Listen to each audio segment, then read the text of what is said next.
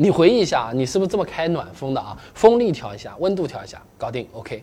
其实暖风如果你调的不好，甚至啊它会吹不出热风来的。点个赞，今天我给你免费的讲明白啊。那第一个会碰到的问题啊，风大了些，它反而不暖和了啊。实际上风速开的更大啊，确实是会让吹出来的风没有那么热的。有论文他做了个模拟实验的啊，发现风速从两米每秒慢慢增加到四米每秒，出风口的温度啊它是有降低趋势的。这个其实和烧烧菜差不多的了。你一碗汤你放半勺盐有可能更好，但你如果是一锅汤你放半勺盐有可能就没有味道了。换到空调来说，我们就。叫不够热了啊！虽然从热交换量的这个角度来说，风大一点能够让车里更快暖起来。那如果我们本身就很冷，上车就想吹点热风，那你风开大一点，相当于把它稀释掉了，人是不一定会暖和的。更何况风速这个本身啊，是会让我们这个体感温度更低的。为什么夏天热了要吹电风扇呢？对不对？第二个问题啊，就是对着我们人的那几个出风口啊，没有风，哎，以为是这个空调坏掉了。会碰到这个问题，一般来说啊，它都是有自动空调的车型啊。其实啊，这个是和热空。气密度小会自然上升是有关系的，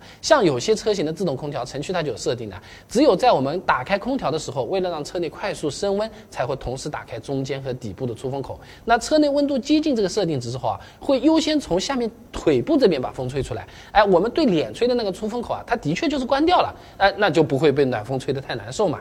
那还有些车型啊，开自动热空调的话。中部的这个出风口啊，它不出风的，只有切成手动模式才可以让中间的出风口吹吹出风来了啊。那第三个问题呢，很多朋友觉得这开暖风好像是更容易让玻璃起雾了。那其实我们暖风用的好，这个东西完全可以避免的啊。车内温度越高，那空气能带的这个水汽就越多嘛。然后我们坐在车子里面呼吸，又会不断的呼出水汽了。那这些空气中的水汽在碰到这个。车窗，车窗它可是冷的，哎，它就会凝结在玻璃上，成为雾气，影响我们的视线了。那你这么想吧，冰箱里拿出来这个冰饮料，你放一会儿，是不是上面就有水珠这么挂下来的？道理是一样一样的啊。那如果我们直接把暖风对着玻璃吹，把玻璃吹的和车内温度差不多热，没有温度差的话，那水汽接触到玻璃也就不会起雾了。就像一瓶常温饮料，你放在那边，它又不会有水珠出来的，要冰箱里拿出来才行吧。那第四个问题呢，就是开暖风还要不要打开这个 AC 的这个按钮？那实际上 AC 这个按钮啊，它不完全是夏天用来制冷的。打开压缩机啊，它还可以起到除湿的作用。那就刚才我们说的那个车窗起雾，很多车子打开除雾键，AC 啊，它自己就会开起来，灯就会亮起来的啊。哎，就是为了更快的除湿和除雾。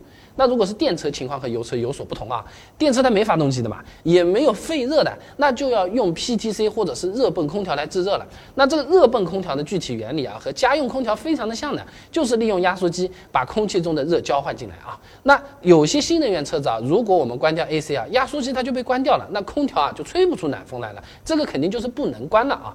当然有些新能源车型，只要我们的车内温度设定啊比外界温度高，哎，它会自己控制这个热泵空调的，你手动关掉 AC。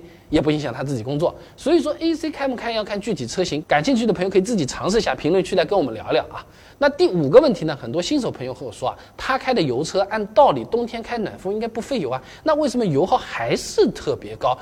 是不是我自己车子坏掉？相关内容啊，之前其实已经给大家做好了，点我头像关注我，哎，进入主页啊，搜索关键词冬天就可以看到现成的视频了。